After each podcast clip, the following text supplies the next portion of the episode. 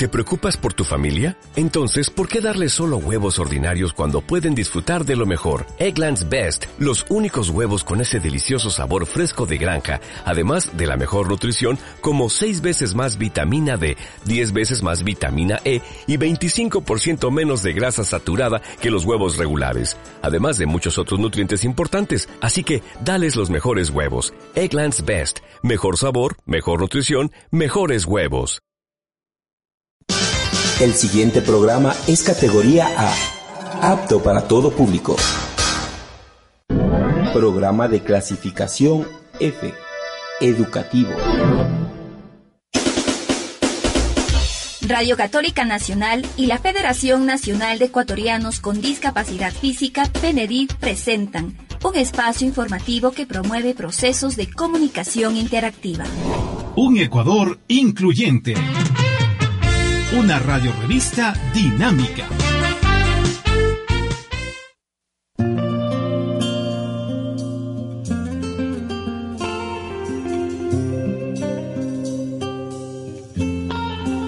Amigos, muy buenos días. Hoy un programa más de Un Ecuador Incluyente.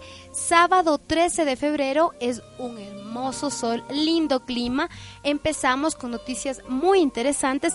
Además, Vamos a seguir con el tema de neurociencias. Le tenemos a Víctor acá.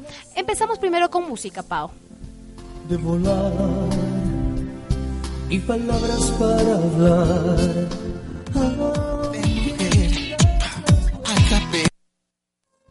de luchar y la posibilidad de ser admirado. Cámara. ¡Acción! ¡Acción!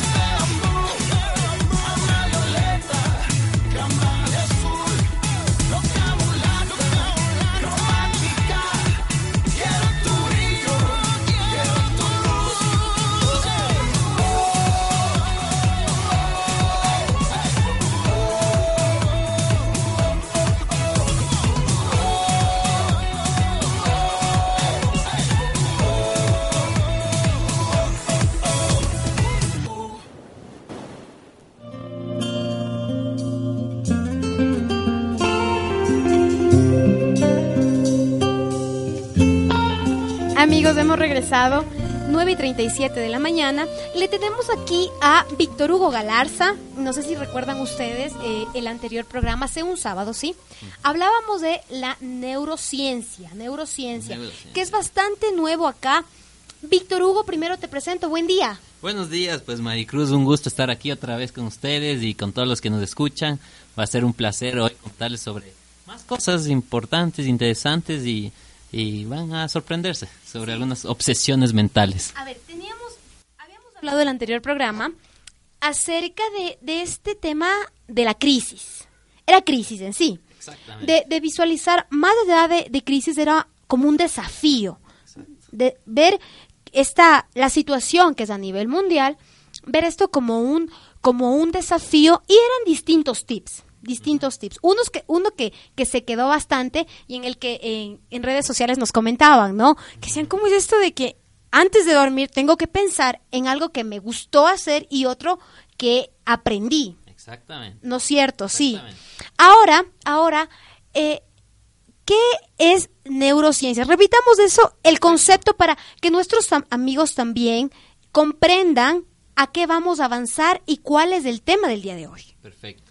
Entonces, Maricruz, ¿qué es neurociencias? En general, ve- veámoslo de una forma muy, muy amplia, que es estudia cómo funciona tu cerebro, cómo funciona la parte fisiológica de tu cerebro, química de tu cerebro, y también estudia la parte mente, porque hay que entender que hay que diferenciar lo que es cerebro y mente. Cerebro es el aparato, es la computadora. La mente es el software, que no lo vemos, pero es el que genera todas las operaciones, es el que genera las decisiones. En base Que no a- está, que no está res- relacionado nada de, de, de magia. ¿Te No. acuerdas que habíamos hablado de esto que decíamos, no, se da por arte de magia? No. No. La verdad es como justo lo que te comentaba. La magia se basa en cómo funciona la mente. Porque para poder engañar a la mente necesitas entender cómo funciona la, la mente. O sea, sabemos, un- uno de los puntos que se sabe es que justamente la capacidad de poner atención de tu mente hacia la parte externa es limitada.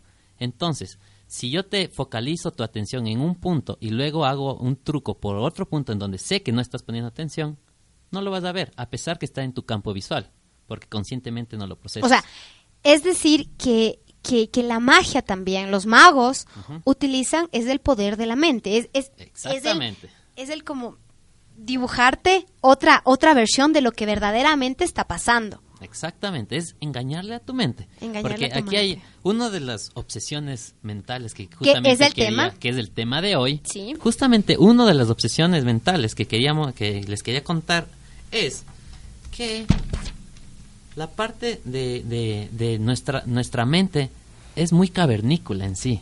¿En qué sentido? No es que ha evolucionado igual que toda la sociedad, igual que el, el Internet. Se basa en reglas básicas, primitivas, para tomar decisiones.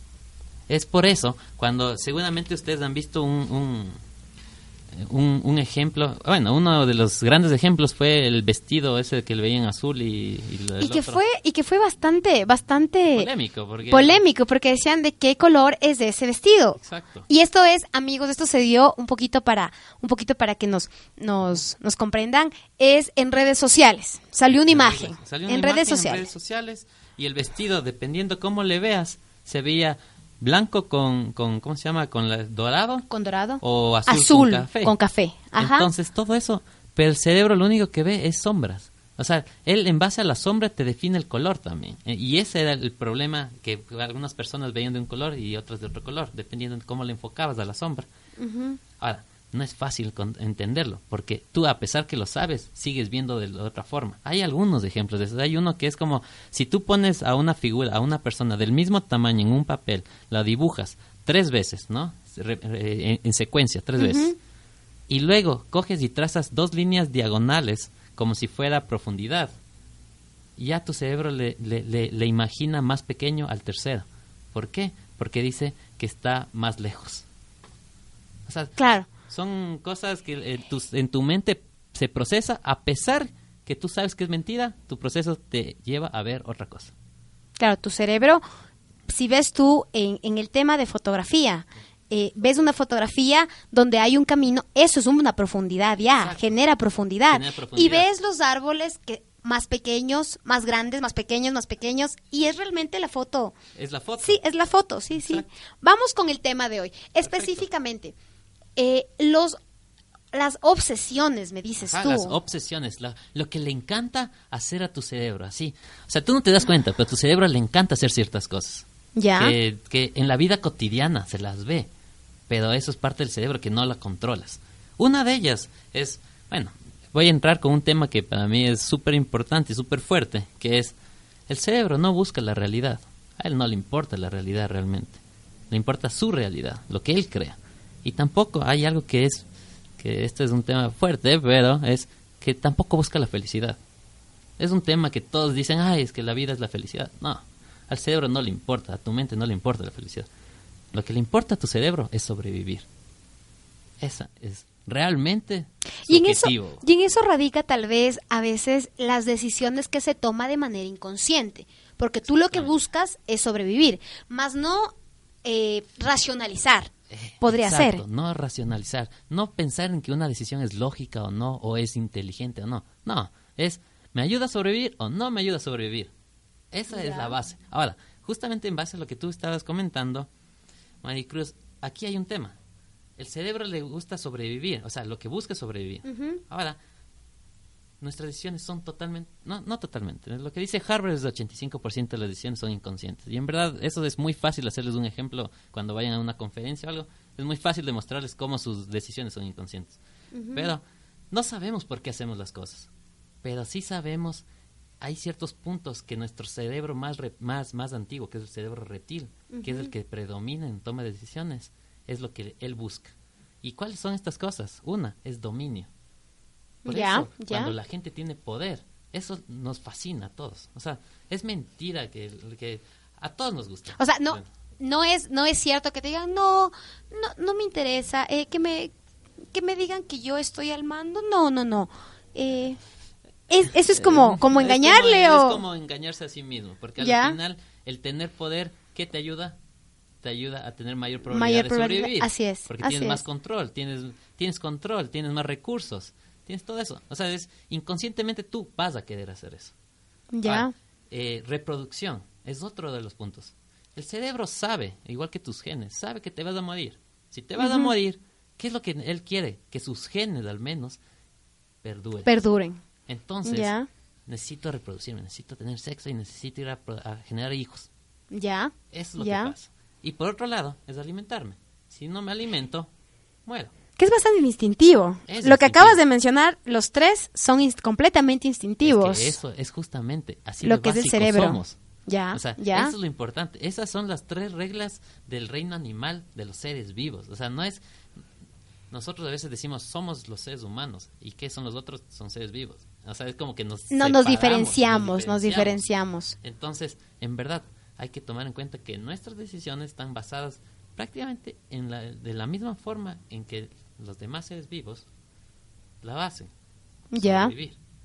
Entonces, y hay un último punto que también es importante, que es la seguridad. Que obviamente necesitas tu casa, necesitas tu cueva, necesitas un lugar en donde no estés todo el tiempo en riesgo de, de morir. Ujú. Entonces, esos son dos puntos de las obsesiones mentales. Ya. Una, que para mí me encanta, y es no buscas la realidad. Por eso hay gente que dice, ah, no, es que la realidad está. No, esa es tu realidad. A ver, hay algo importante que acabas de mencionar. Un poquito uniendo ya eh, tal vez a la parte laboral. Sí. Perfecto. En el, en el tema que, que tú acabas de mencionar, que el cerebro no busca la realidad, estamos uniendo un poquito, sí, eh, a lo que es creatividad, a lo que el ser humano es más creativo, que te dicen, no te, no te limites, no te limites, busca, busca en ti la parte creativa, o sea, hay algo que necesitas tú dar un plus, que ahí radica la creatividad. Y hay otras personas que se limitan por miedo a, que tal vez miedo. salen y dicen, no, eh, estoy, estoy saliendo como, como que del rango regular del comportamiento del, del ser humano. Sí. entonces va por ahí también. Totalmente, Maricruz. Verás, hay, hay, hay dos formas de tomar decisiones que se basan en los cuatro principios que, que, con- Ujú. que dijimos: dominio, reproducción, alimentación y, y seguridad. Y seguridad. Entonces, si yo como persona me voy en contra del grupo que está ahí, que del grupo de, de la empresa interna, y yo digo, yo opino diferente, yo pienso diferente, ¿cuál es el riesgo? Que te caigan todos. Que me caigan todos y que, Que me te voten. caigan todos y, que te- y- y te quedas Y- sin trabajo y, me quedo gracias. sin eh, trabajo, sin amigos, sin novias, sin esposos, sin lo que sea. Así Eso es. se va a todo. Entonces, irme en contra es un riesgo. Entonces el cerebro dice, ve, no te arriesgues de gana, más bien cáeles bien y di sí. Y ya.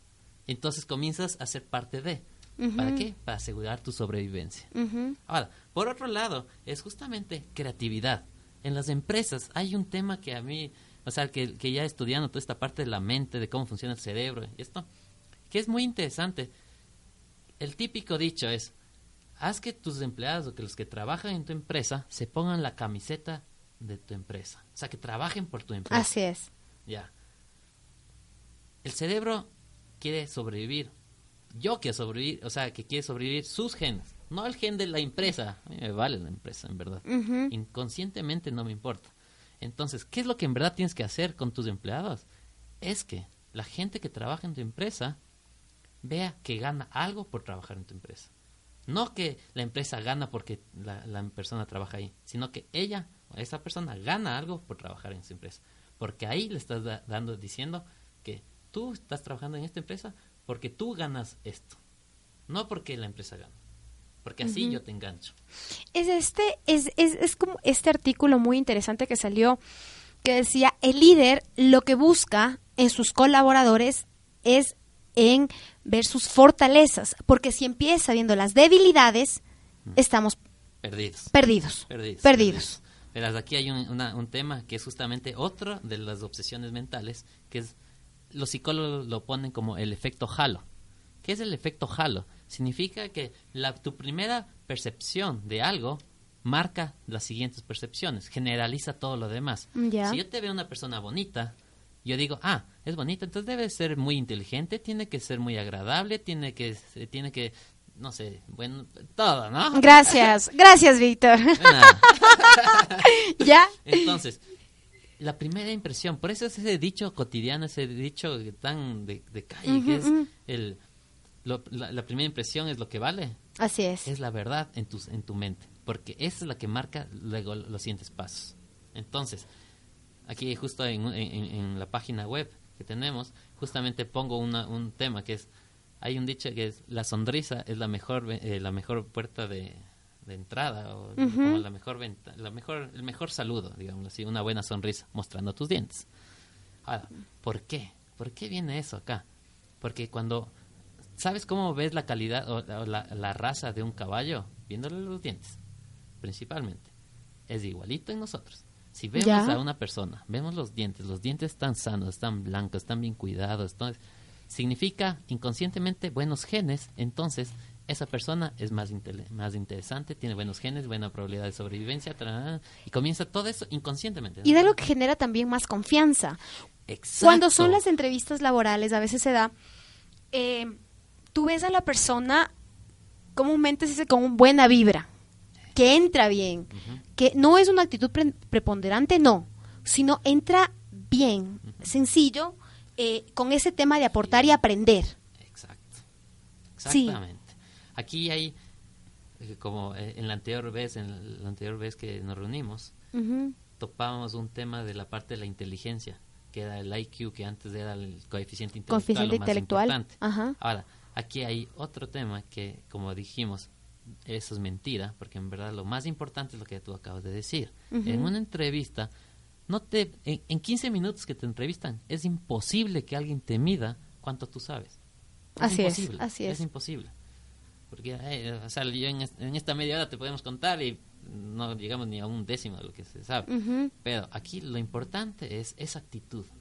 Esa actitud de dispuesto a aprender y querer aprender. O sea, de que yo sé que puedo aprender de ti, yo tengo algo también importante, porque si no, ¿para qué vengo? Así es. Tengo que sentir ese, ese valor de que yo tengo valor que voy a entregar y también sé que voy a aprender. Y eso en general se llama humildad, que es un término que mucha gente no lo utiliza o que lo tiene definido como algo débil. En verdad, esa es una de las características que justamente uno de los profesores de Harvard les dijo, Eso es lo que les falta a la mayoría de los líderes a nivel mundial. Es, es tal así que a veces el común denominador en el equipo de talento humano de varias empresas, cuando entrevistan a personas con discapacidad o cuando se topan con una persona eh, en silla de ruedas, no visualizan el potencial de la persona como tal, sino que ya se enfocan en la barrera, Exacto. que es la actitudinal básica. Esa es la que, la que más predomina. Exactamente, y aquí es el tema en el cual hasta la, la publicidad, yo no sé, hay una publicidad justamente para la parte de, de- de apoyo a la a menos válidos, no sé. Personas con discapacidad, Victoria, vas a Personas- estar con perdón, nosotros y ahí te, te sí, vamos a ahí me da- corregir. Me, corriges nomás todo. Ya. entonces, con personas con discapacidad. No me parece muy buena esa publicidad, ¿por qué? Porque justamente te enfoca eso. Te está diciendo, te está diciendo, puede hacer mucho más. O sea, ya esa, esa frase te está diciendo, no puede hacer esto, pero puede hacer otras cosas. Ujú. ¿Por qué no ves, en vez de eso, decir qué puede hacer en verdad? O sea, porque una persona que, que eh, la parte de, que- de- los pies, que no que Ujú. necesite silla de ruedas, tiene oídos, tiene ojos, tiene tacto, tiene boca, tiene todo, todo le funciona. O sea, y aparte de eso, desarrolla mucho más que cualquier otra persona ciertos sentidos. ¿Por qué no aplicarle, más bien focalizar a qué sentido está más desarrollado y en eso focalizar una tarea? A dar mayor productividad. Hacerla más productiva a lo que Sí, es bueno. O sea, así es. ¿Por qué nos focalizamos en lo que no somos buenos? Y ese es un, este, eso es un tema del sistema educativo que nos, da- al- nos limita demasiado. El error está malo, que nuestras debilidades, tenemos que fortalecer nuestras debilidades. ¿Por qué?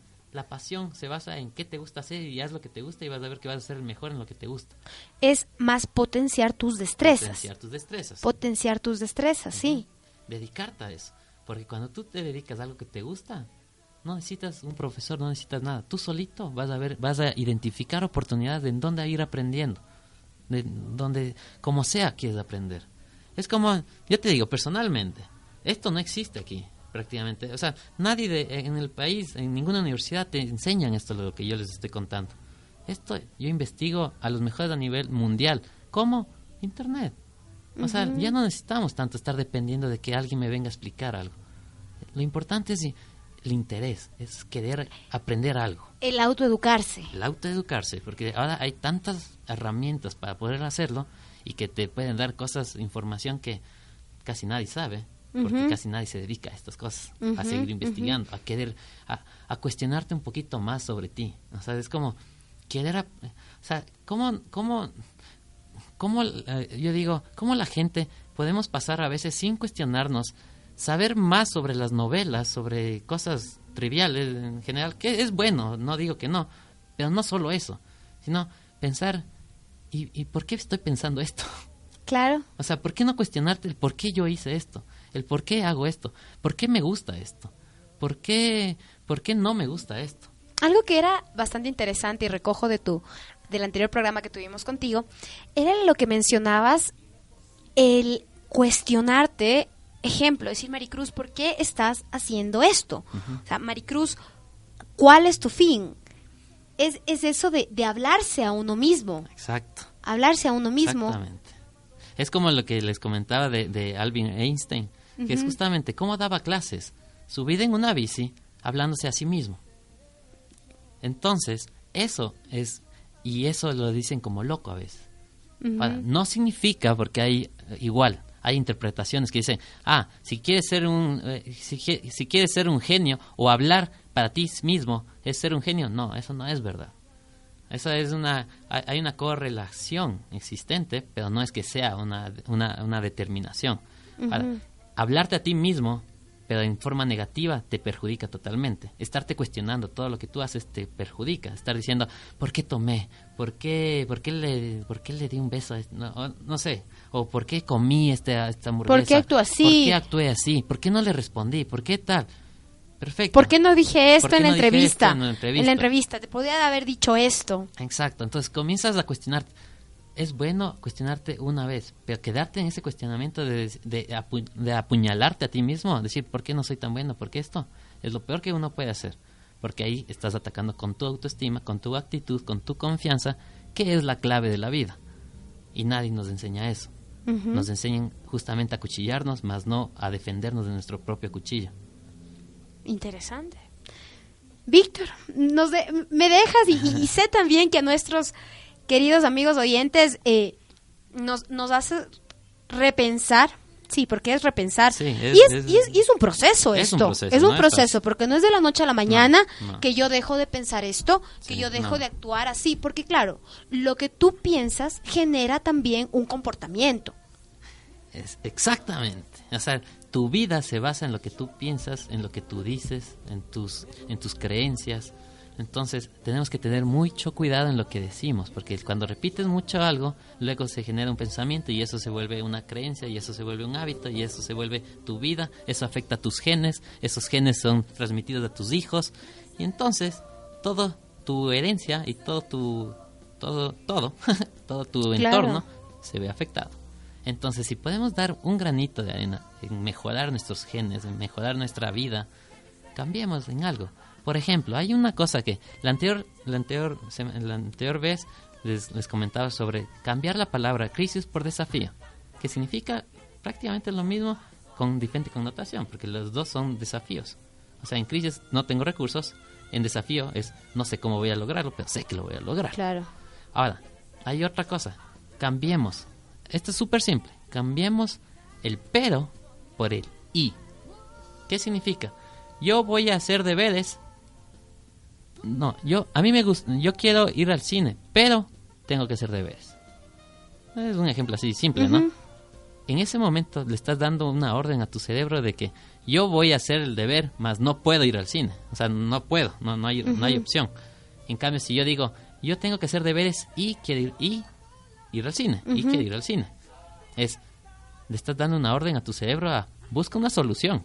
¿Cómo puede hacer ambas? Lo, a veces se ha, se ha convertido en un común denominador el hecho de que te estancas. Te estancas. Te estancas. Te estancas. Te estancas y, y te cierras y te bloqueas y no solo la persona con discapacidad, nos pa- A pa- todos, sucede a todos, a con todos, y sin A discapacidad, todos, eso no tiene nada que ver. que, que dices, no puedo, pero no puedes porque no quieres y no vas a ver solución porque no quieres. Y Sí. tu cerebro se bloquea y te... Te no, bloqueas. Te- no, no que te quedes en blanco, pero no hay, no hay respuesta inmediata a... Exactamente, y eso pasa porque justamente las palabras afectan a tu mente y tu mente afecta a tu cerebro y todo esto afecta a tu cuerpo. Entonces, como les comentaba la otra vez, no sé cuánto tiempo tenemos, pero les acabo súper rápido. Es como cuando tú tienes confianza en ti, diciendo yo quiero hacer eso, te estás dando confianza a ti, te estás dando permiso. ¿Qué pasa? Se activa tu sistema de recompensa, se activa tu sistema de adaptación. ¿Qué significa? Que comienzas a generar conexiones sinápticas, generas dopamina, generas un mayor riego sanguíneo en la parte prefrontal del cerebro, que es lo que te hace más creativo, más perspicaz para identificar la solución para lo que quieres hacer. Pero solo por decir yo quiero, más no decir me toca. Porque ya tienes una actitud de mala gana, ya. De mala gana. Me toca, es como, me toca, a pesar que no quiero, me toca, entonces como que te bloqueas, te frustras por hacer algo. Ya. cambio, decir yo quiero cambió esa connotación y le estás dando una orden a ti mismo. Y es lo importante, las decisiones son inconscientes, pero conscientemente podemos alinear hasta dónde, hacia dónde queremos que vaya nuestro inconsciente. Que ese es un poco, es un medio shampoo ahí. Claro, porque, Pero hay que, porque les voy a mostrar eso. Ahí, ahí, ahí nos estás, eh, nos, nos das a pensar que hay que generar un proceso de cambio en el chip. Exactamente. Hay que generar un Víctor, proceso de Víctor, cambio. te dejo, te dejo. eh, tenemos ya que el primer bloque se nos acaba, Pau. Vamos a un, a un corte musical. Tenemos un segundo bloque que es con el tema de, de espina bífida, de un conversatorio que se, que se va a llevar a cabo por segunda ocasión. Víctor, gracias por estar acá. Muchas gracias, Gracias Maricruz. Un gusto estar aquí, como siempre. Y espero volver a estar aquí Sí, también. sí, sí, ya eres, ya eres parte del programa Un Ecuador Incluyente y vamos a seguir con, con estos súper interesantes temas bueno. y los tips que damos a nuestros amigos oyentes de no ver el problema como No tal. Hay problema. que ponerse otra perspectiva ya. Exacto. Sí. Otra perspectiva. Y eso cambiará su mente y eso cambiará su vida. Gracias, Víctor. Gracias a Vamos a ustedes. un corte musical.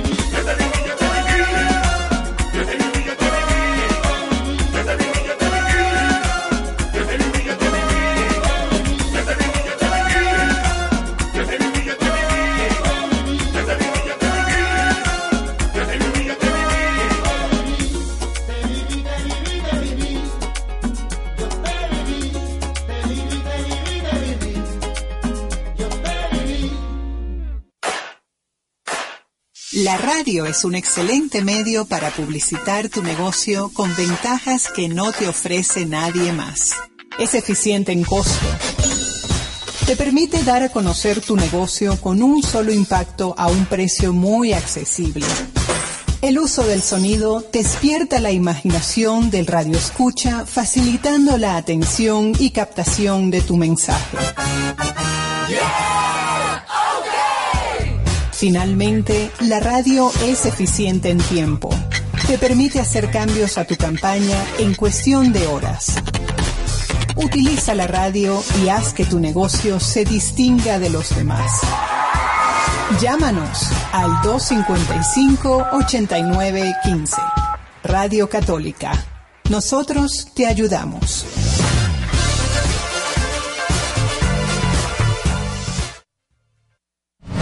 Comienza el espacio publicitario. Católicos en Acción te invita a vivir una experiencia única, el curso de nueva vida en Cristo. Es un retiro para jóvenes universitarios entre 18 y 24 años. Este 19, 20 y 21 de febrero en la Casa de Retiro de los Hermanos Comunianos en Carcelén. Inscripciones abiertas. Comunícate con nosotros al 098 41 44 75 3 o al 0998 04 17 70 o visítanos por Facebook como Católicos en Acción Quito. ¿Estás preparado para cambiar tu vida? La Casa de la Cultura Ecuatoriana presenta el segundo domingo de cada mes, Domingos de Casa Abierta. Reconocimiento al mérito cultural a Marta de Salas. Cantares del Viento. Los Ramari. Invitados. Harolds. Sin Rostros. Cisayay Andino y el ballet de la unidad educativa hermano Miguel Lasalle. Ágora, domingo 14 de febrero, 10 horas, entrada libre.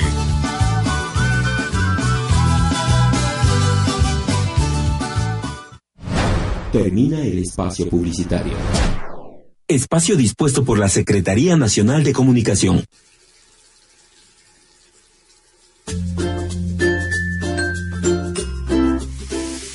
Lávate permanentemente las manos. Es la mejor medida de protección. Cúbrete la boca y nariz al toser o estornudar. Hazlo con un pañuelo con la parte interna del codo. Acude al centro de salud más cercano en caso de presentar síntomas respiratorios como dolor de garganta, tos, dificultad respiratoria o fiebre. Y lo más importante, no te automediques. Ministerio Coordinador de Seguridad.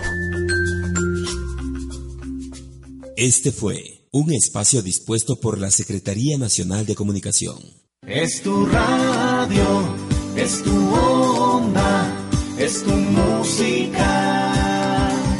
Con noticias, cultura y diversión al servicio de la evangelización.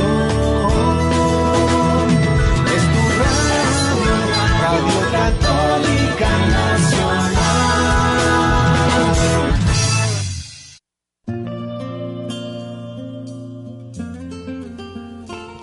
Amigos, regresamos 19 de la mañana de su programa Un Ecuador Incluyente.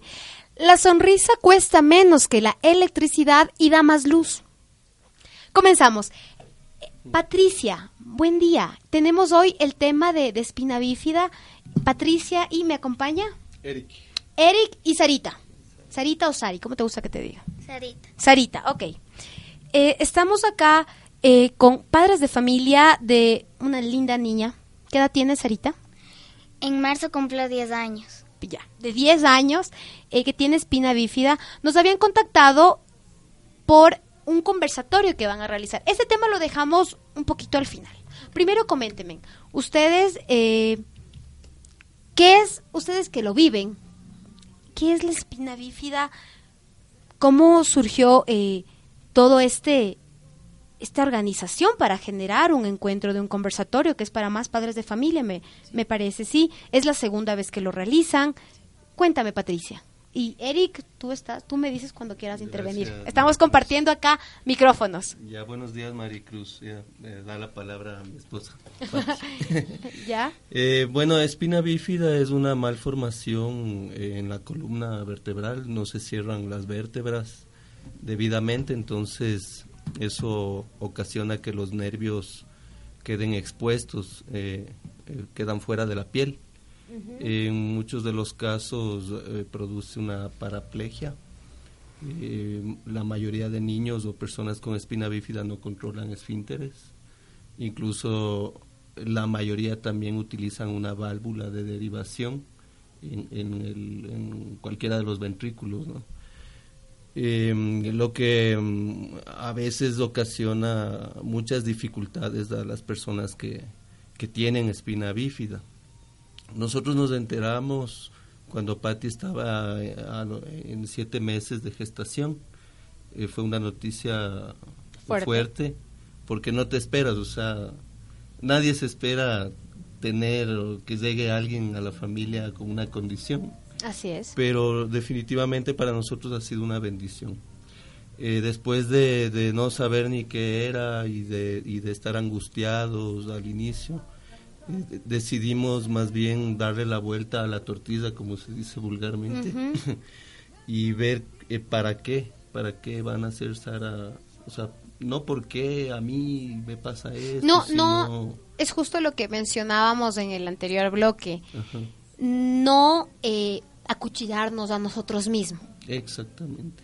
¿sí? Entonces, ni culparnos, porque eh, lastimosamente sí hay muchas veces que hemos conocido casos en los que no eh, es por tu culpa o Y a veces se genera, y, y sí, disuelven las familias.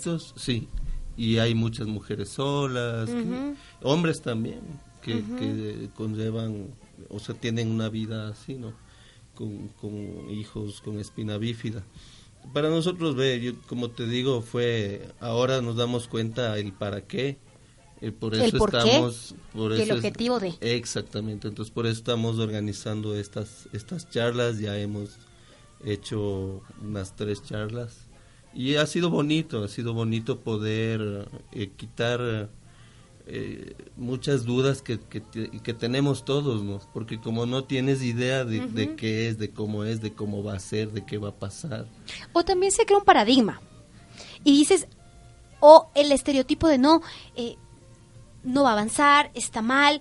Entonces, es este, es Sí. tan importante, yo considero que es tan importante que los padres de familia visualicen la otra perspectiva Exactamente. y que también es la que le da fortaleza a tu hijo. Ah, exactamente. Y, y les das las herramientas para que ellos en el futuro puedan valerse por sí mismos. Porque caemos también en el error de sobreproteger, de tenerles de una burbuja. En una burbuja y- Eh, hay mucha gente que no quiere que el resto se entere. Entonces, ahí es cuando yo creo se genera un, como tú dices, esa cruz, esa, cuchillada, porque si no te informas, entonces ¿cómo lo enfrentas? Y, y ahí viene el miedo también, porque ¿y cómo será? ¿Y qué pasará? ¿Y si esto? ¿Y si el otro? Entonces dejas de informarte y empiezan a pasar cosas que no deberían. Eh, nosotros ve, eh, nos informamos bastantísimo. O sea, incluso Sara logramos conseguir que sea atendida en un hospital que es gratuito en Estados Unidos. Entonces cada año tenemos que ir allá para sus chequeos. Pero como es un hospital que tiene todo y los doctores trabajan en equipo, porque además es una condición multidisciplinaria, entonces necesitas muchos especialistas, algunos.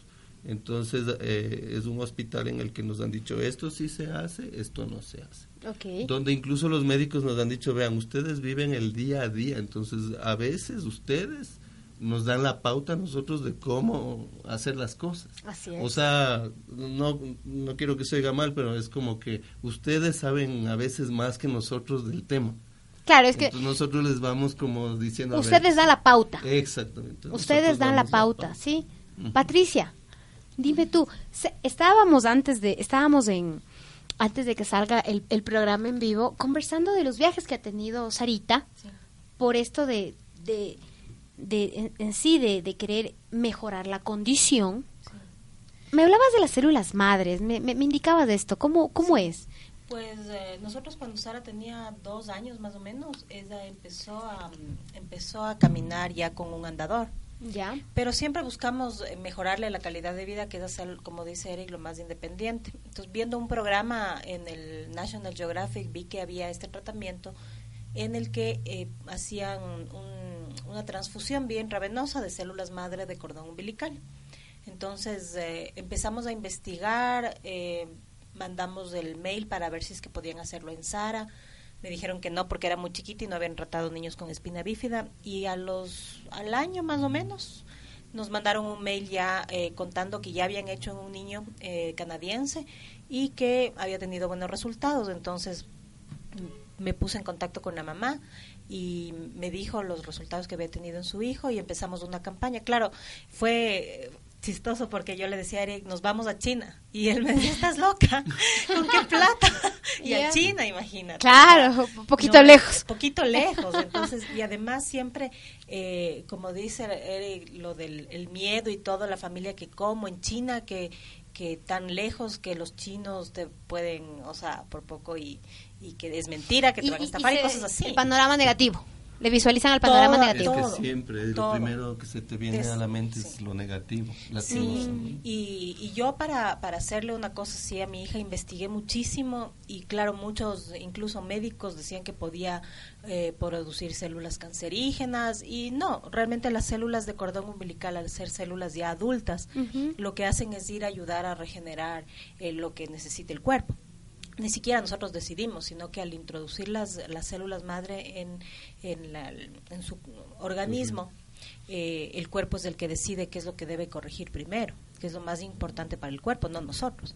Entonces, eh, bueno, hicimos una campaña, no teníamos el dinero, entonces puse en el Facebook que necesitábamos 40 mil amigos que nos donen un dólar cada uno. Y pues así empezó la campaña y, y bueno, hicimos de todo. Vendimos ropa, o sea, pedimos colaboración de los amigos y nos donaron ropa, juguetes, zapatos, de todo y vendimos. Eh, hicimos esto que la gente nos iba donando un dólar, un dólar, un dólar. A mucha gente le da vergüenza, pero de dólar en dólar se puede llegar a mucho. Sale, claro. Entonces, a la final logramos llegar a China y estuvimos allá la primera vez como 45 días y le hicimos el tratamiento, le ponían una inyección de células cada siete días, eh, tenía terapia física súper fuerte, tres horas diarias, tenía acupuntura. Eh, Sarita. Sarita dice cuatro, por favor, por Cuatro favor, horas. cuatro. Sí, Pero Sarita.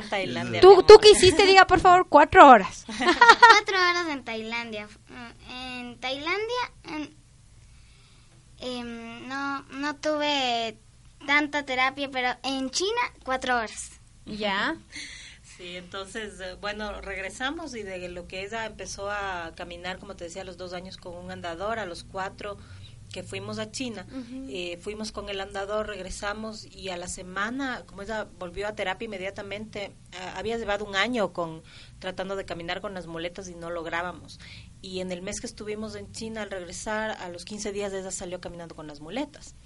Entonces eh, fue, fue un cambio fuerte en el tema de los esfínteres también, empezamos a ver varios cambios y mm, ya, bueno, ya le habíamos hecho el tratamiento, habíamos visto mejoría. Eh, mucha gente piensa que, que las células madres es un tratamiento que quisieran que se ponga ya inmediatamente hay un cambio de 180 grados, pero no es así. Es un, es un proceso. Es un proceso y, y son pequeños cambios, chiquitos tal vez para muchos, pero para, para Sara es un montón. Claro. O sea, solo el pasar del andador a las muletas ya fue bastante. No, eso es, claro, no, para nada, para nada, chiquita. A veces es fácil, es, es bastante, creo que para ustedes este tema de poder hablarlo se lo dice fácil. Sí. Y, y se lo dice rapidísimo, es, no, fuimos acá, vamos a hacer acá, pero cuando lo vivieron, pues es un tema de un proceso. Y qué interesante, porque es cuando ustedes tienen esto de su mente está en desafío, en qué vamos, y se vuelven los investigadores. Sí. Es que justo es, es un, algo que, como siempre Eric dice, nunca hay que decir no puedo, sino cómo puedo hacerlo. Sí. Porque el no puedo te bloquea. En cambio, el cómo puedo hacerlo desarrolla, eh, hace que tu cerebro trabaje y busque la manera. Entonces, el, el segundo año fue igual. Ya habíamos ido y mucha gente que vio el cambio en Sara dijo, vuelvan a irse. Entonces, es duro porque la campaña no es sencilla. Obviamente, eh, no, no puedes esperar que todo el mundo te ayude, así sea con un dólar, pero mucha gente dice, ay, no, no voy a dar el dólar porque me da vergüenza dar un dólar. Y se volvió cada vez más fuerte, más... Eh, no logramos llegar a la meta, tuvimos que hacer un préstamo bien fuerte para irnos, pero nos fuimos, o sea, nunca hubo la opción de, ah, qué pena no alcanzamos la meta y no nos vamos, no, o sea, como sea íbamos a lograrlo y, y se dieron las cosas, o sea, se fueron dando para que, para que lleguemos allá. Este año, en cambio, una chica que conocimos allá en China Ujú. le llevó a su hijo también a Tailandia. Es del mismo instituto, pero que cambió su, su, su tratamiento, digamos, a Tailandia, a un hospital que incluso les daban la comida. Entonces, la parte nutricional es súper importante para el desarrollo de las células. Eh, les daban Ese eh, tema me parece terapia. muy interesante. Sí, les daban terapia en agua, les ponían una cámara hiperbárica, o sea, una cámara de oxígeno, igual para ayudarles con el tema de las células. Entonces eh, nos dio así como, el, ella nos impulsó a que vayamos a Tailandia, entonces volvimos a hacer campaña el año pasado y en octubre... Sudor y lágrimas. Sudor y- Por así decirlo. Y en, en octubre volvimos a irnos a, a Tailandia. Igual no completamos veces la ya? mesa. Claro, son Dos veces China que fui a China y una Y una Tailandia. Tailandia. Dos veces la hicimos aquí Dos con aquí, células de esa misma. Sarita, conoces, o sea, es- conoces Asia, casi, casi. Sí, ¿Qué casi, no conoces, Sarita? Las Galápagos. Sí, los hijos de la. O sea, te fui, te cruzaste, te cruzaste literalmente medio mundo. Y Guayaquil tampoco conoces, pero ya conoces Tailandia. Sí, se dio ¿Cómo la vuelta al mundo ya. ¿Cómo estás, Sarita? Dime tú, ¿cómo estás? ¿Cómo, cómo fue este proceso para ti? Linda, con sonrisa, que es lo más lindo, que, que, que estén felices, estás muy bonita. ¿Cómo fue este proceso para ti? El proceso es muy corto. O sea, las cosas, después de ponerme las células madre, pasa tiempo y tiempo y voy progresando en algo más. Por ejemplo, eh, el año pasado eh, ya me podía parar cinco minutos sin muletas porque yo utilizo muletas. Y mm, eso fue por las células madre. Pero ahora ya, ya puedo caminar más y... y me pareció muy lindo Tailandia porque ¿Qué te gustó más? Me gustó el hospital porque ahí te, te tra- trataban muy bien, te hacían jugar, te hacían todos. Y los doc- doctores eran muy amigables. Ya. Y también me pusieron eh, agujas en la cabeza. La acupuntura me pusieron en la cabeza 20 agujas. Pero eran muy chiquitas. Y no duele tanto, pero me ayudó un montón. Ya. ¿Y qué más te gustó? ¿La comida? ¿Algo? Ya me dijiste la parte, la, la, la parte de salud, la comida. ¿Qué te gustó? ¿Qué te gustó más allá? La comida estuvo muy rica. Porque sobre todo lo, ahí tenían una, nutricionistas que, que nos preparaban la comida que necesitábamos. Y estábamos en dieta todos. Y para bajar de peso así por, por lo que parece que tenemos más peso, pero no.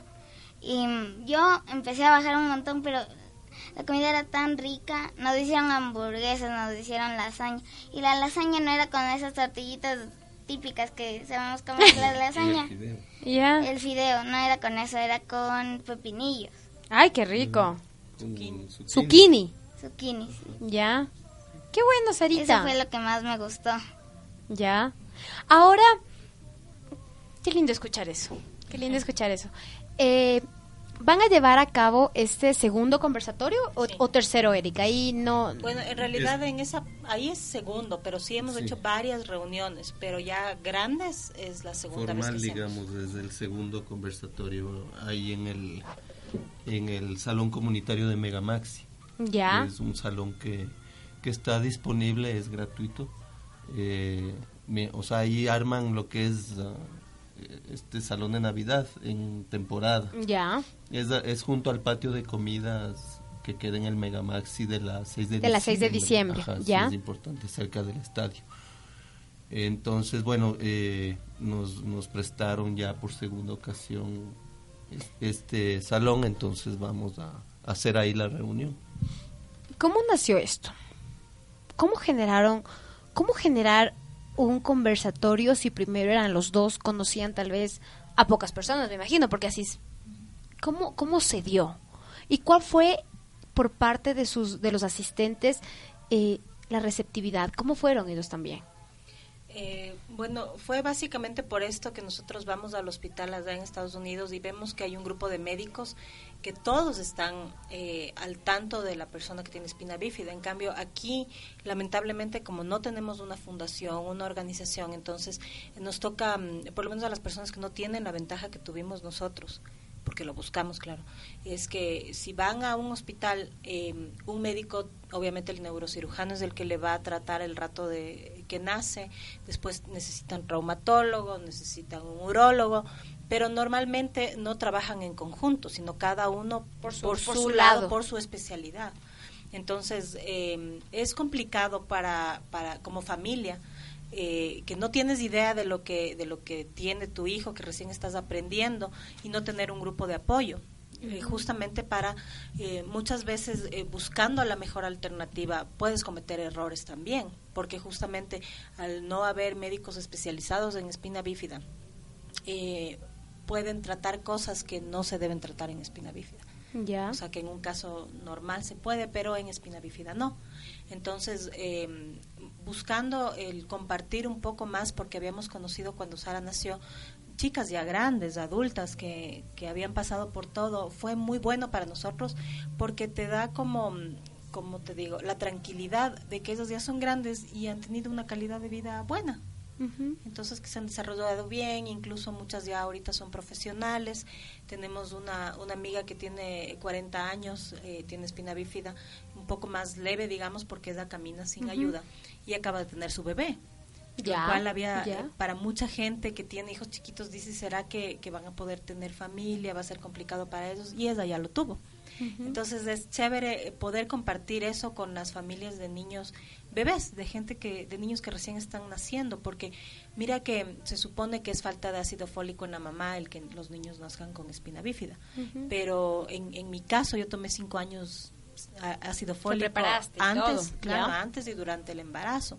Y conozco muchas mujeres que también, asimismo como muchas mujeres que nunca lo tomaron y no tuvieron niños con espina bífida. Así es. Entonces, hay varios motivos y, y entonces, ¿qué es lo que pasa con, con esas familias que tienen miedo de tener otros hijos, por ejemplo, y conocemos familias que tienen más niños y solo un niño con espina bífida?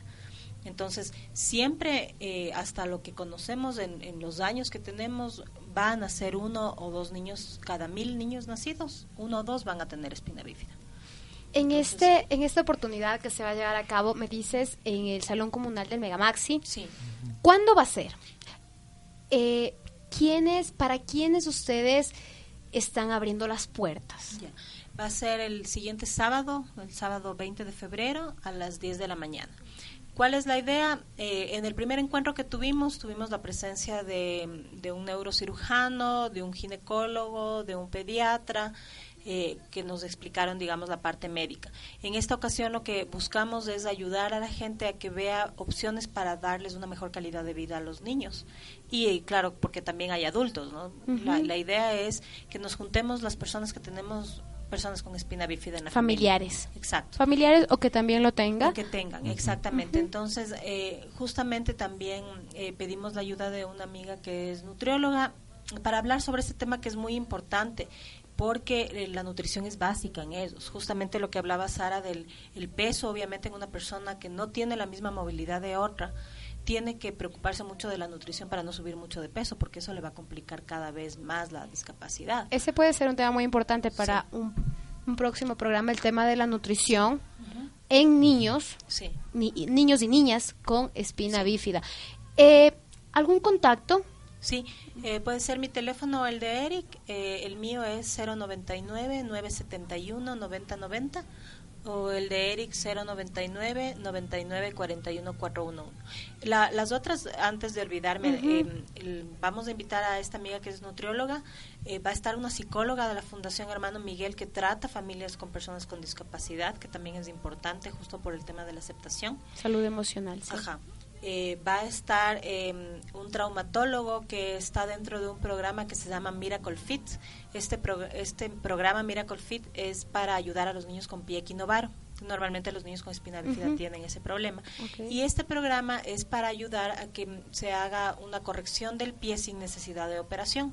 Además es gratuito también este programa. Entonces muy interesante.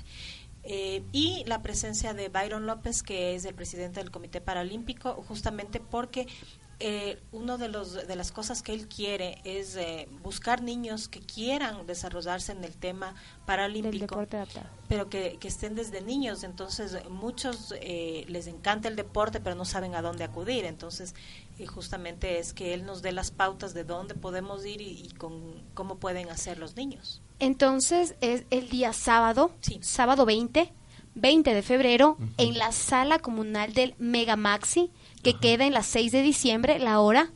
10 de la mañana. Pero eh, aquí es importante aclarar, el Megamaxi abre a las 10 de la mañana. Ya. Entonces, bueno, yo creo que la reunión empezaremos a las 10 y media. eh, Máximo. Sí, Máximo.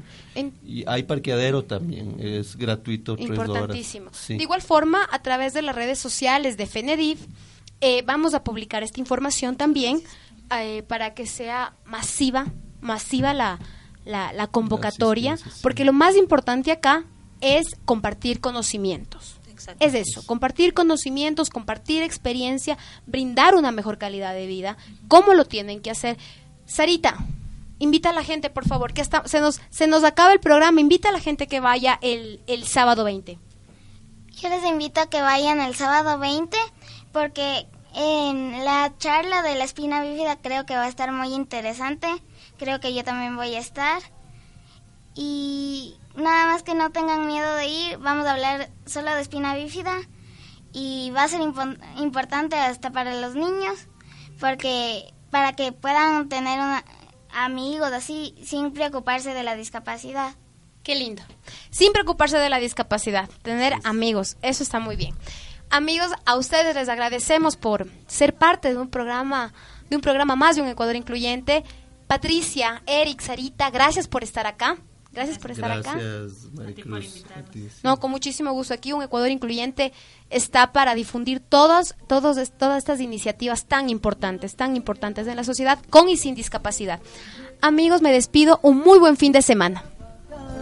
Tienes derecho a triunfar, a escuchar siendo escuchado y a peso.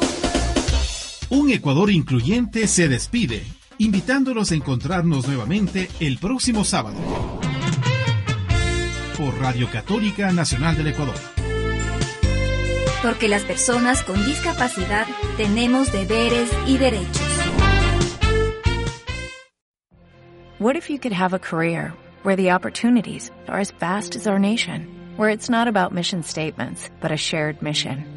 At U.S. Customs and Border Protection, we go beyond to protect more than borders, from ship to shore, air to ground, cities to local communities. CBP agents and officers are keeping people safe. Join U.S. Customs and Border Protection and go beyond for something far greater than yourself. Learn more at cbp.gov/careers.